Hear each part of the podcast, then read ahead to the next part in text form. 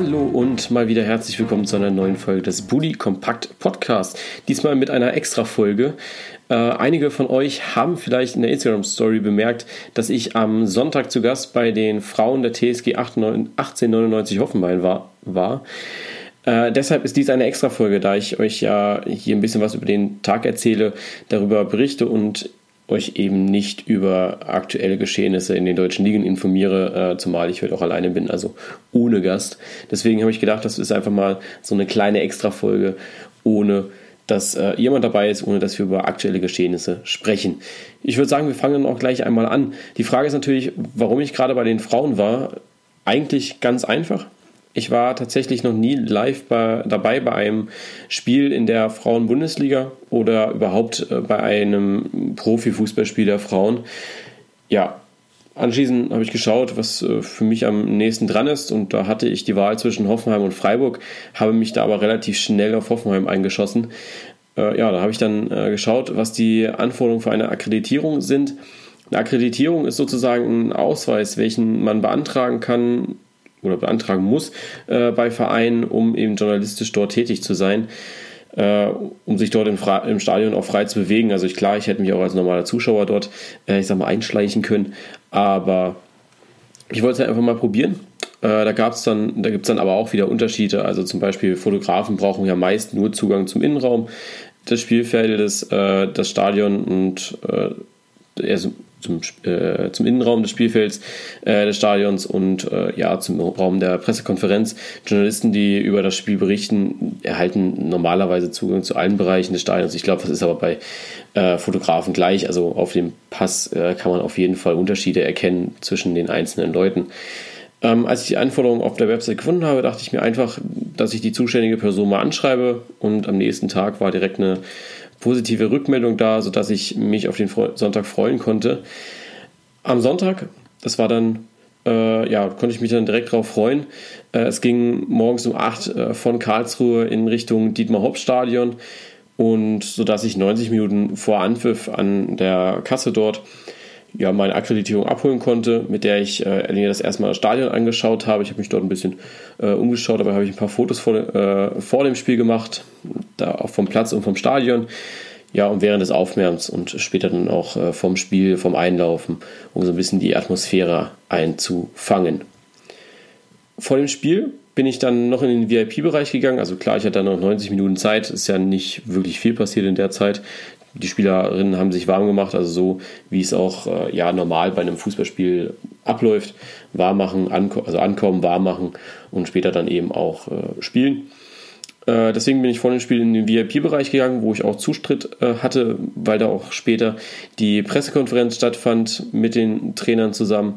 Ja, und dort habe ich mich dann ein bisschen aufgewärmt, die Spielheftchen zu diesem und äh, dem Spiel der Herren vom Vortag gelesen. Ja, und da dann auch die Aufstellung bekommen ich glaube, so circa 20 Minuten vorm Spiel habe ich mich dann Richtung äh, Presseplätze bewegt.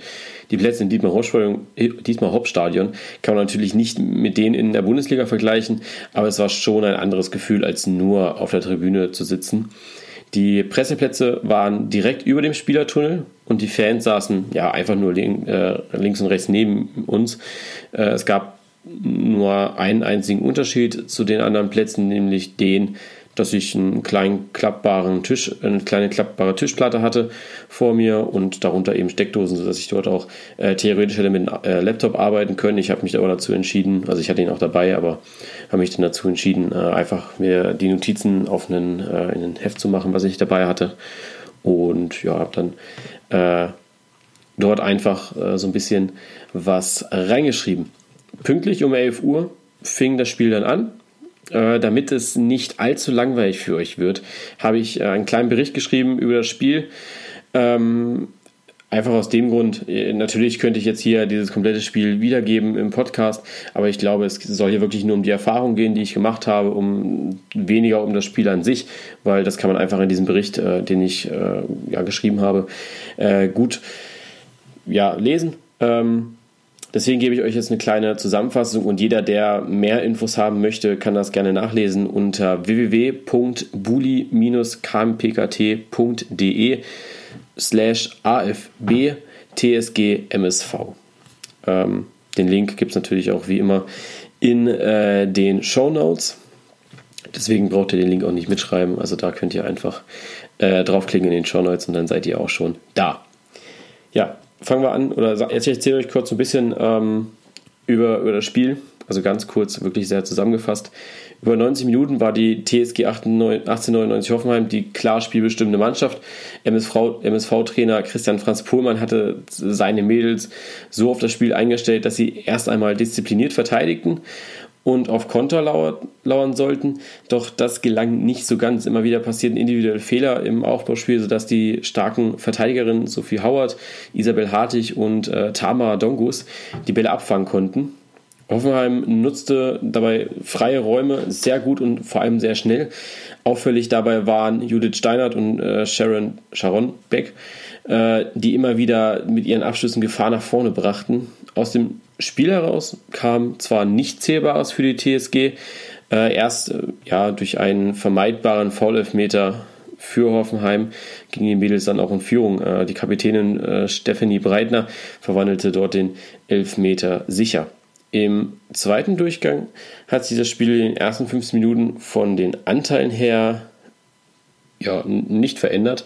Ganz im Gegenteil. In der 60. Minute hatte die TSG nochmal eine Riesenchance und äh, konnte das Tor machen. Doch die unparteiische Sina Diekmann äh, entschied auf Stürmerfoul von Nicole Biller, obwohl die Verteidigerin und gleichzeitig auch Kapitänin der Duisburger Frauen in dieser Situation einfach nur stolperte. Also in diesem Fall eine klare Fehlentscheidung, aber ohne Videobeweis ging das Spiel mit 1-0 weiter.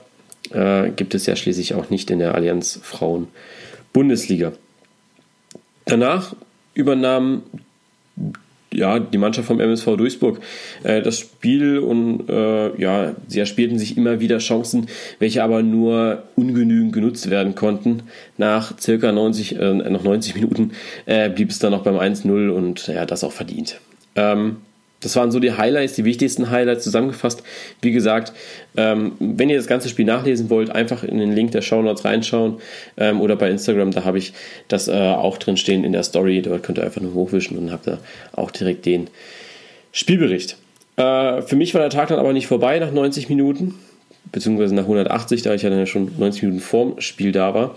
Die Pressekonferenz stand noch an, wo ich ja auch dabei sein durfte. Diese Pressekonferenz sollte eigentlich ja, zehn Minuten nach, Anpfiff, äh, nach Abpfiff starten.